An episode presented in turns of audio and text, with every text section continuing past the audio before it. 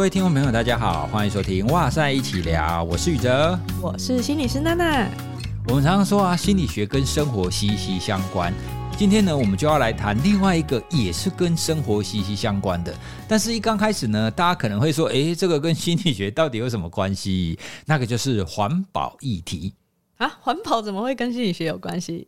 啊，我知道了。我之前有看过一个空屋的介绍，然后他说空屋跟糖尿病啊、骨质疏松还有失智都有关。这个文献上面来看，跟失智有关，这样算不算是环保跟心理学有关的议题？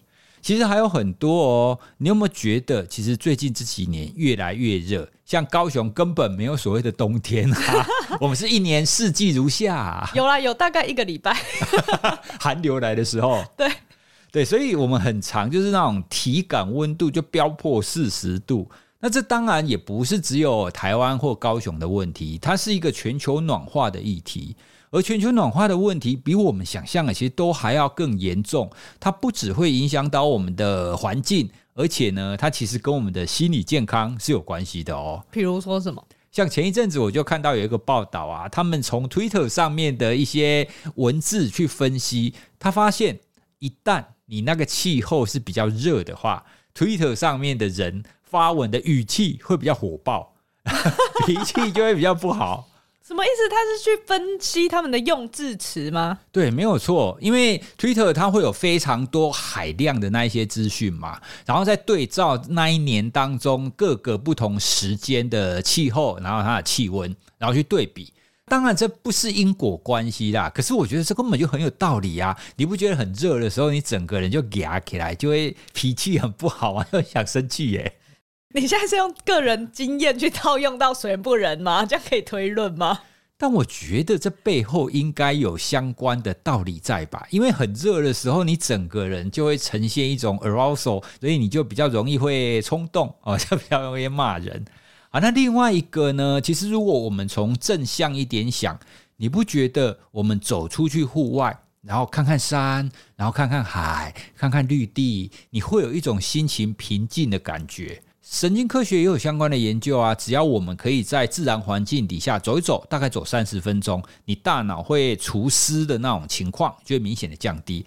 哦，除湿是 rumination 的意思哈，不是我们很湿、很潮湿要除湿的意思。因为我刚刚想到的是煮饭，所以你出去走一走回来就变得很会煮饭。除湿，对，这就是有点尴尬的地方。有的时候我们发音那种湿湿没有办法那么标准的时候，你就要特意再说明一下。也就是说，如果我们的自然环境非常好的时候，对我们的心理健康是好的。可是呢，如果我们自然环境变得比较不好，心理健康呢，跟你的情绪可能就会有害。所以呢，这是不是就可以代表环保这个议题跟我们的心理健康，它其实是息息相关的？确实，像我们前阵子回花莲度假，然后你看到那个太平洋七星潭的海，然后还有空气很好，看到山，自然就放松了。你也觉得人比较平静一点点。对啊，所以诶，这样讲起来，如果我们回到原始生活，这样子我们大家是会比较和平的。但是已经回不去啦，那怎么办？所以呢，我们就要尽量的去减少地球环境持续被我们破坏啦。哦，我们人类居住在地球上，不要当一个破坏者。我们至少可以让它维持现状。那如果可以更进一步呢？当然，我们可以希望环境可以越来越好啊，然后树越来越多啊。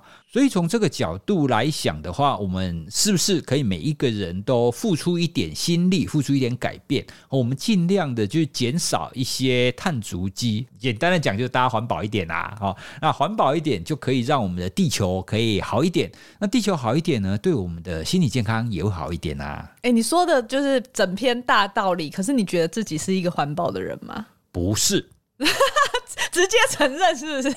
诶，我跟你讲哦。认识自己是改变的开始，就像我之前在跟人家讲为什么我会做自律课程一样啊，我就是知道我自己不自律啊，所以我才要透过心理学来了解我自己嘛。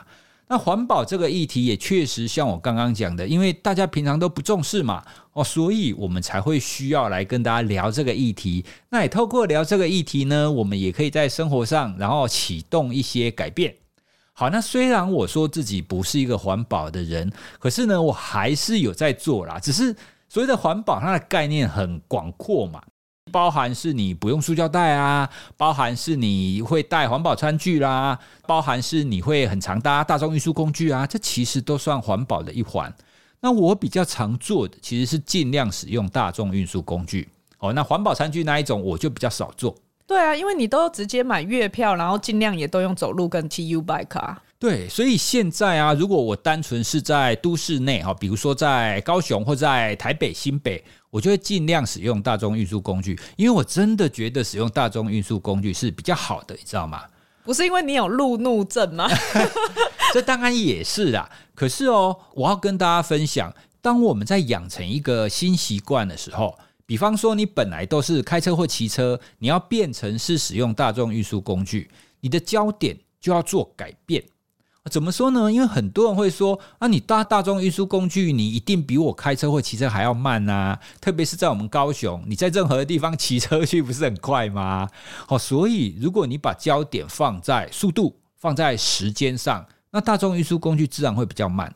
可是呢，大众运输工具它对我来讲会有一个无法取代的功能，它会让我的心智放松下来。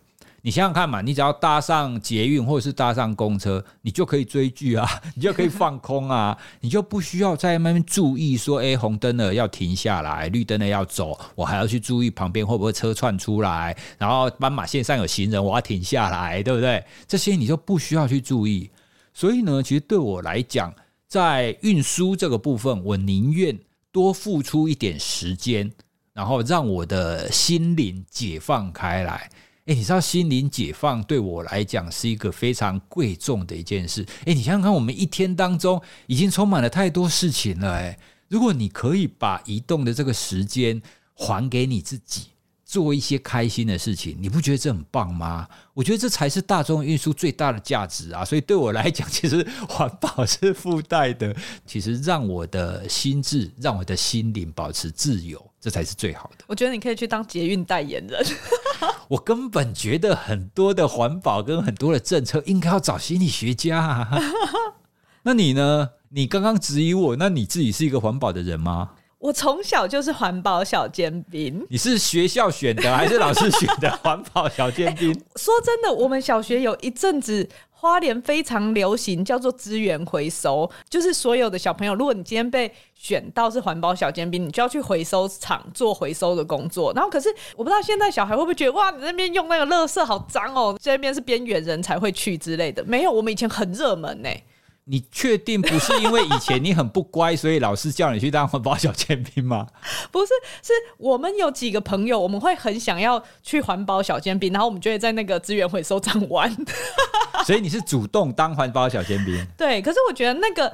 经验就会让你对于垃圾分类是非常的清楚的，因为后来我发现有一些大人根本搞不清楚什么东西可以回收，什么东西不行，然后什么东西应该属于什么类的，他会分不清楚。对，就是我，所以家里的垃圾都是我在收，所以我也开始从小就教小朋友怎么样子去做垃圾分类回收。我觉得这是最基本的，因为你可以先把垃圾做到减量。对。那另外一个我也常做的就是，如果出去购物的话，我就会自备环保袋，尽量不拿购买的塑胶袋。以前塑胶袋还不用钱的时候，其实大家就是随便拿，或者是像我们出国的时候，礼品你也知道，去某些乐园，他是直接给你一大堆的塑胶袋。其实我常常都会跟他说，不用了就不用。对，所以像这一些都是我们生活上我们自己很轻易可以去帮自己养成的一些习惯。我还有经历过有一些很赞的情况。像是有几次啊，去参加讲座，那讲座有供餐，他们呢所提供的餐就不是一般的那种餐盒哦，他们提供的餐可能是铁的便当，或者是那个好像是小麦还是什么制造的餐具，吃完了以后呢，他们就会再回收利用，这样子你在吃那一顿饭，你也会尽量的把里面的食材通通吃完哦，因为你会觉得说，哎。人家都做了这么环保了，那你好像有厨余剩下，好像很不应该，不能偏食，要吃掉 哦哦，所以这种活动我就觉得很赞。那另外呢，像有的时候我出差住外面，那现在其实很多的旅馆或者民宿也都会强调要环保住宿哦，就是那一些像牙刷啦、沐浴乳啊等等的，都尽量减少那种一次性的或者是少量的，好像以前那种沐浴乳都一点点一小包，那个就会制造非常多不必要的哦塑胶的垃圾。你没有用完的话，他们清理的时候也只是丢掉啊，他又不能再给别人用。对啊，所以从这些政策，我觉得也是非常赞的一个方式。环保署也预估，如果这样子做，一年大概可以减碳大概两千五百公吨哦。所以我觉得这一些都是我们可以从自己，还有可以从政策上去进行的一个小小的活动。然后另外啊，我在查资料的时候也有发现到一个很有趣的活动，就是净滩。你知道净滩是什么吗？哦，我有去做过一两次。真的？在哪里？旗津啊。哦，所以你有去过海边帮忙捡垃圾这件事？当然有啊，长这么大，好歹也至少会有几次吧。哎，可是你那个是有一个活动，然后特地去参加的吗？对，好，但是我现在要说的这个很酷的，就是它是新北市的环保局，它跟海边的一些沿岸餐厅跟咖啡厅有合作。如果你今天去海边玩，在玩水玩沙的时候，你突然突发奇想，想要进滩，会 会这样吗？哦，很酷哦。我觉得其实如果带小朋友去玩，然后他们玩沙玩无聊了，我觉得跟他们一起去净滩好像也不错。就是如果你只要在挂有净滩合作社浮球的店家，你就可以跟他借工具，而且你净滩完以后的那个垃圾，你可以给店家，他会直接交给清洁队来处理。那我觉得这就很棒啊，因为你就揪小孩子，比如说我一队你一队比赛，比赛谁捡的垃圾多，对，然后又有环保意义，小孩子又觉得好玩，然后你还觉得你对这个环境尽了一份心力，这就是一个非常棒的亲子活动。我觉得这个主意不错哎，对，因为我觉得很多教育它就是要从生活中的身教开始做，而且。我还看到一个好康诶，就是他在今年的十一月十五号之前，如果你在新北市的任一个海滩进滩的话，你只要把照片记录，然后上传他的活动页面，你就有机会抽中两千元的超商礼券。哦，所以进滩玩他还有钱哦，哎，我觉得是不是应该要去尝试一下？因为我觉得就是有时候有些事情啊，还是需要一些小小的推力啦。哦，你让大家的方便性够，然后再给一些力，然后让大家有参与感。其实大家做过一次以后，觉得感觉不错，下一次大家就有机会自动自发的再做下一次。对啊，所以其实环保这个议题也不是说谁的责任，就大家都可以一起做。我们个人可以做一点，企业可以做一点，然后政府在政策面也都可以做一点。那这样子来推动，我们比较容易把这样子的想法跟行动植入在生活当中。可是，像生活中，我觉得还是会看到一些蛮不环保的事情的。那你觉得你看过最不环保的是什么？当然是手摇饮啊！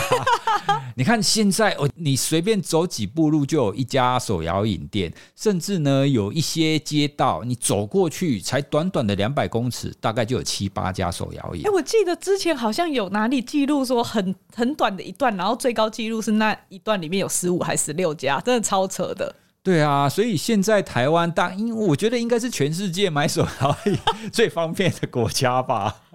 可是哦，我跟你讲，我以前啊几乎天天都喝一杯，但是我现在不常买了，你知道为什么吗？减肥？不是，我这么瘦。嗯、呃，你怕喝茶会睡不着，老了。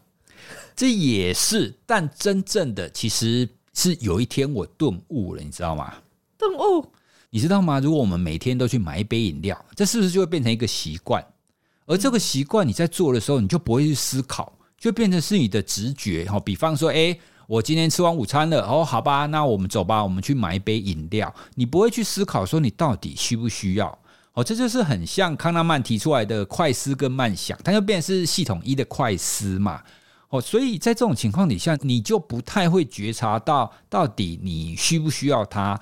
或者是这个方法是不是最佳解？哦，所以我当时顿悟了这件事情以后，我就开始思考，你知道吗？哦，我第一个思考是，我真的需要这么大杯的一杯饮料吗？其实有时候以前我上班的时候啊，也习惯中午就是要来一杯纯茶，然后可是我会发现，我到五点的时候，我也才喝一半而已。对，没有错。我的情况就跟你很像，所以呢，后来我慢慢减少不喝的情况。第一步就是我买了一杯，但是呢，我分两次喝，因为你知道吗？我们要那个喝饮料的那个瘾，好，你你只是想要有喝到，你并不需要喝那么多。当然，如果你是买那种珍珠奶茶，就是里面有料的那一种，哎，我跟你讲哦，买里面有加料那一种，很容易很快就吃完，你你就不小心就一喝一下就吃完。但是因为我现在多半喝纯茶嘛，哦，所以呢，我就是把它分成两次喝，这样子一来你就可以解了，就是你想喝的这个瘾。那二来呢，你就减半嘛，哦，因为以前你天天喝一个礼拜要七杯，可是现在你一杯可以喝两天，哦，所以就减了一半。第二个呢，当我发现我天天喝之后啊，我就开始会练习要自带杯子，哦，因为自带杯子比较方便嘛。而且我以前开始自带杯子的时候，那个时候其实还没有，就是会给你五块钱，会给你两块钱哦。在我还在念书的时候，不过呢，在我念书的时候，我之所以会想要自带杯子，是有一天。我就看到我宿舍房间，因为我们喝完那个饮料杯，我们就把它叠起来嘛，就叠叠叠。我就突然发现，哇，我喝的饮料杯已经叠了好高好高，就变成是一个大概两三公尺高的一个饮料塔，你知道吗？哦，所以在那一瞬间，我就有一点内疚。你看到那个会是很直接冲击的画面，对，很具体。但如果你是直接丢掉的话，这种回馈就比较少，所以当时我就自己准备杯子买饮料喝。应该说，当时我们还在念书，可能是乡下，那人人情味比较重嘛。因为我买的那个杯子啊，比一般的饮料杯还要大哦，所以如果它是正常的量的话，它倒进去杯子，其实在我的杯子里面是还没满。可是我去买的那个饮料摊，可能是跟我感情很好，或是看我帅，看你帅，他都会帮我加满。哦，就帅哥好了，帮你加满。对，所以我会有赚到的感觉。所以这种方式，我就变成是，哎，我就会比较乐意带自带杯子。我告诉你哦，最后呢，让我变成几乎不买，有一个关键，那个关键就是我终于有一天我顿悟了，我顿悟到一件事情，哎，不对啊，我去买，我都买那种无糖的纯茶，那我为什么不自己泡或自己煮呢？因为我如果自己泡的话，我用的茶叶一定比外面好啊。而且也会比外面的便宜啊，那我为什么不这么做呢？所以我现在只要我记得，我就会尽量，然后丢一个冷泡茶进去，然后就直接冰在冰箱。那隔天你就有一杯很好喝的茶啦。所以这就是我慢慢的从每天都一杯到现在很少买手摇饮哦主要的方式。所以你看我这个历程，在一刚开始天天喝就非常不环保嘛。可是，如果你发觉到，哎，慢慢、慢慢、一点点、一点点改变，然后最终呢，你就可以改掉这个你本来习以为常，但是却很不环保的这个习惯。那你呢？你觉得有什么很不环保的习惯吗？你说我本人还是看过？我本人是环保小尖兵。我觉得我曾经看过让我觉得很冲击的，就是有认识的朋友，比如说以前我们一起订便当，然后你看到那个塑胶袋来的时候，像比较小的，以前有养猫，我就会拿回去装猫砂的便便，然后比较大的，我就想说可以当垃圾袋，可以装东西，所以通常我会 带着一堆垃圾袋回家，就是如果还在租屋处的时候。可是呢，你就会发现那个朋友，不论那个塑胶袋有没有脏掉，他都无条件就是拆了都直接丢垃圾桶，直接丢垃圾桶。然后我就觉得哈，好浪费哦。然后后来他就跟我说，其实他就是已经很习惯了，他觉得这样子就是很方便。然后我们也曾经一度他生日啊或什么的时候，我们送他礼物就送一套很漂亮的那种环保餐具组，或是有一阵子很流行什么玻璃的很漂亮的吸管，什么不锈钢的、玻璃这样一整组就很漂亮，都有送给他哦。可是他最后就把我们的礼物都还是收在边边，因为他说要用洗的好麻烦。那你这个环保小尖兵没有戳他嘛？就是我们只能做善意的提醒，但是这毕竟还是个人意愿嘛，你只能揪他这样子。你问他原因，他就说啊，他从以前就不喜欢做家事，所以他很懒得洗餐具。然后就算他知道这个是环保的事情，可是他觉得他在生活中要实践，他还是觉得动机不高。很多关于环保的议题，它最核心的仍然是大家觉得方便呐。就跟我刚刚前面讲的，我为什么会改用大众运输工具，其实有点像啊。因为大家觉得开车跟骑车比较快嘛，比较方便啊。那你大众运输工具你要走路啊。可是呢，一旦我们可以发现你新的习惯有更好的地方的话，或者是我们在调整的时候，我们一点一滴慢慢慢的改变，这样子我们就可以让我们的行为慢慢的朝向比较好的方向去前进。哦，所以啊，环保我们不能只是嘴巴里说说，我们要身体力行啊。嗯，因为你会发现说，除了知道以外，很重要的是你还要能够做到。可是我那个朋友啊，后来他变得比较环保了，你猜是为什么？因为他跟一个环保小尖兵在一起？不是，因为呢，他后来生小孩了。哦，他觉得给孩子一个干净的环境其实蛮重要的。所以现在越来越不环保，是因为少子化了？我操，你乱推论，你这样是散播伪科学资讯。哔哔，好好，这一段这一段不算哦，好，听众朋友，这个是开玩笑的。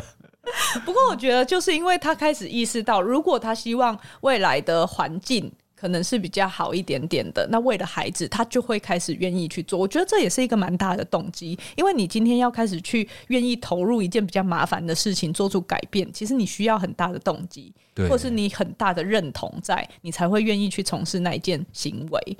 到底为什么自备环保杯出门这么困难呢？我们也有先在哇塞心理学的限动中做了一个调查。分成四个选项，就是买饮料的时候，你会自备环保杯吗？哦，那第一个是每次都会，第二个是常常都会，第三个是偶尔记得的话，那第四个是没这个习惯。那你猜猜看哪一个最多？偶尔，对，因为我们也都是偶尔记得的话。其实我们有，但是如果你今天没有特地因为要出门买饮料的话，好像也不会。就是特地拿这个杯子出去，你不会随身带着，因为它有点大。对啊，而且你如果带着的话，你会有一种错觉，就是哎，我都带出来了，不买好像不行。对，反而就没有要喝，结果因为都带了，就买一下好了。对啊，刚第一多的是四十三 percent，那第二多的呢是三十二 percent，是没这个习惯，所以其实三分之一耶。对，三分之一的人还是没有，就是他们家里可能就是没有环保杯这个东西存在的，但也有可能他根本不买啊。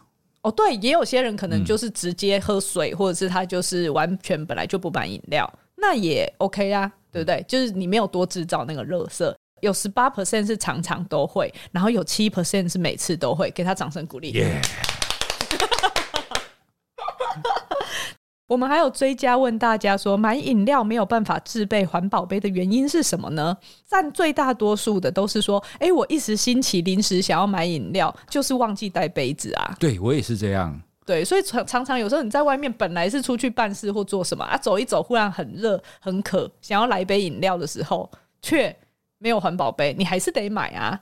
所以这种情况好像会占大多数。另外有一些人很多的回馈是说，如果你今天是叫外送，或是你是跟办公室的同事一起团购订的，那不可能送来的是环保杯嘛？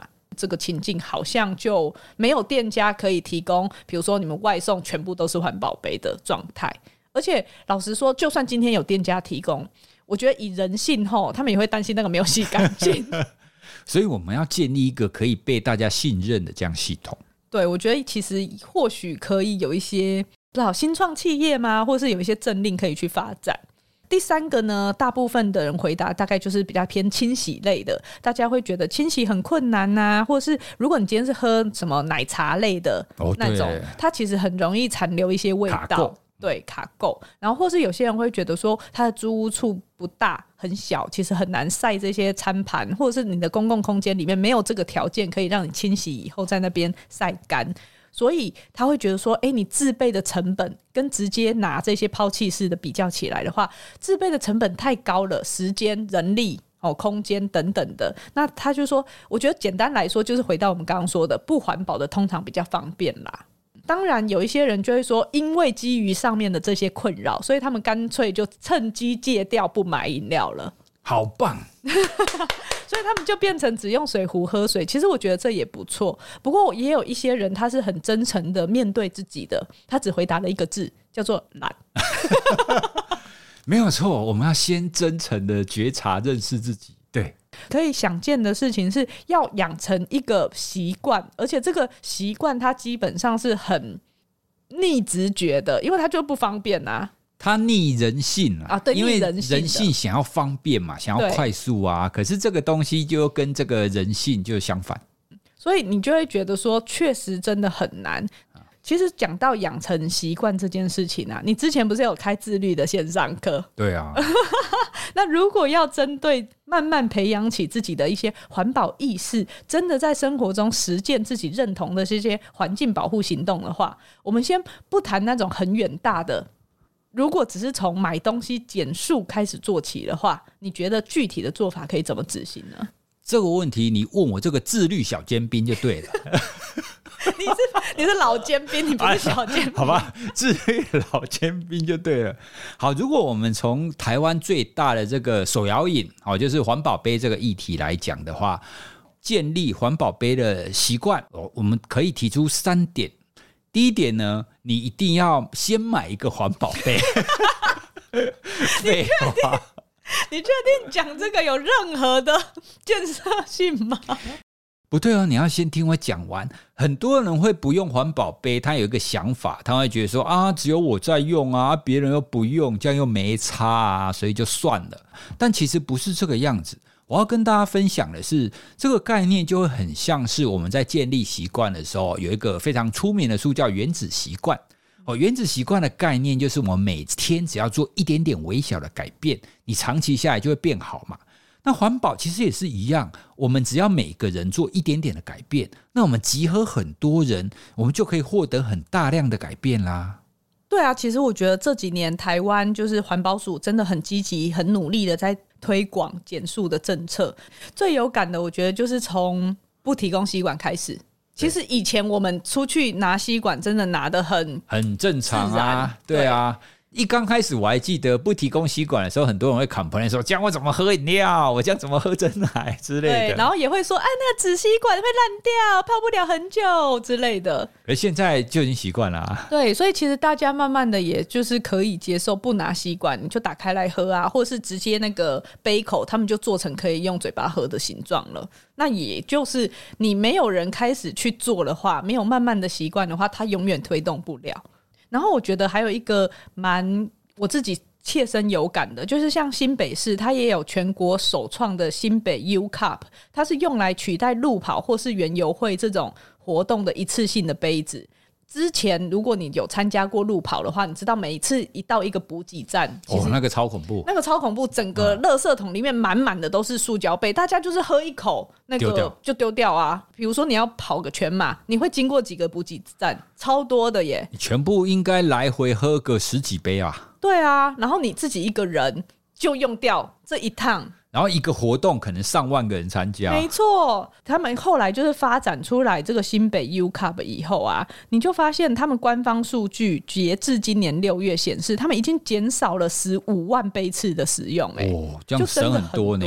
对，那像我之前就是有一次路跑，我发现这件事以后，我的朋友又揪我买一种圆圆的不锈钢的折叠杯，然后它上面还有挂钩，你是可以直接挂在你身上跑的。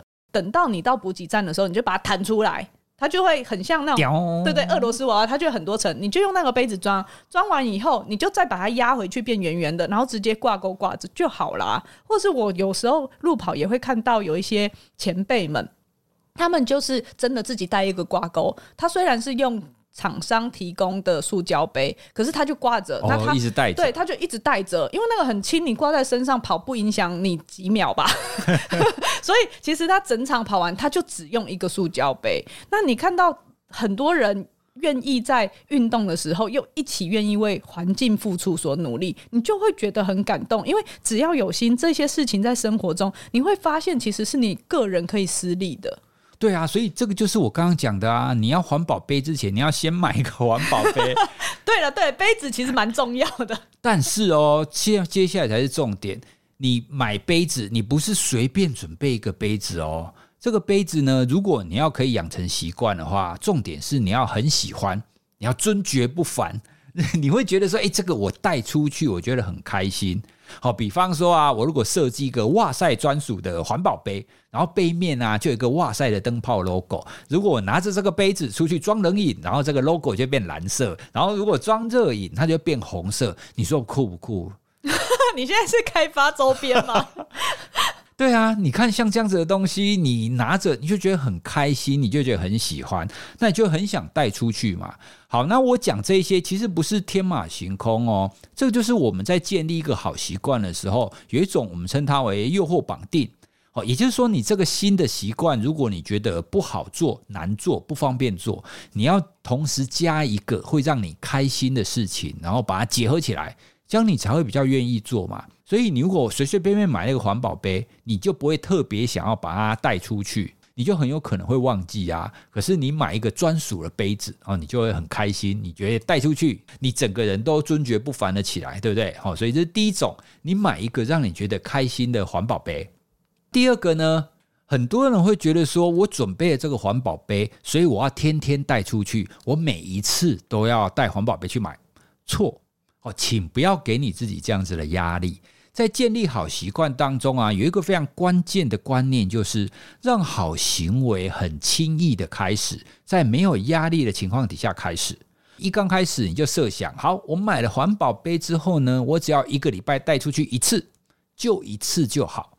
好，那这样子呢，你就可以去设计说，好，那既然我带一次，我就挑心情最不好的礼拜一，哈，因为礼拜一喝 Monday Blue 嘛，都一定要喝饮料。对，所以我就挑这一天出去。哦，所以你在前几个月进行的时候，你就只挑一天就好。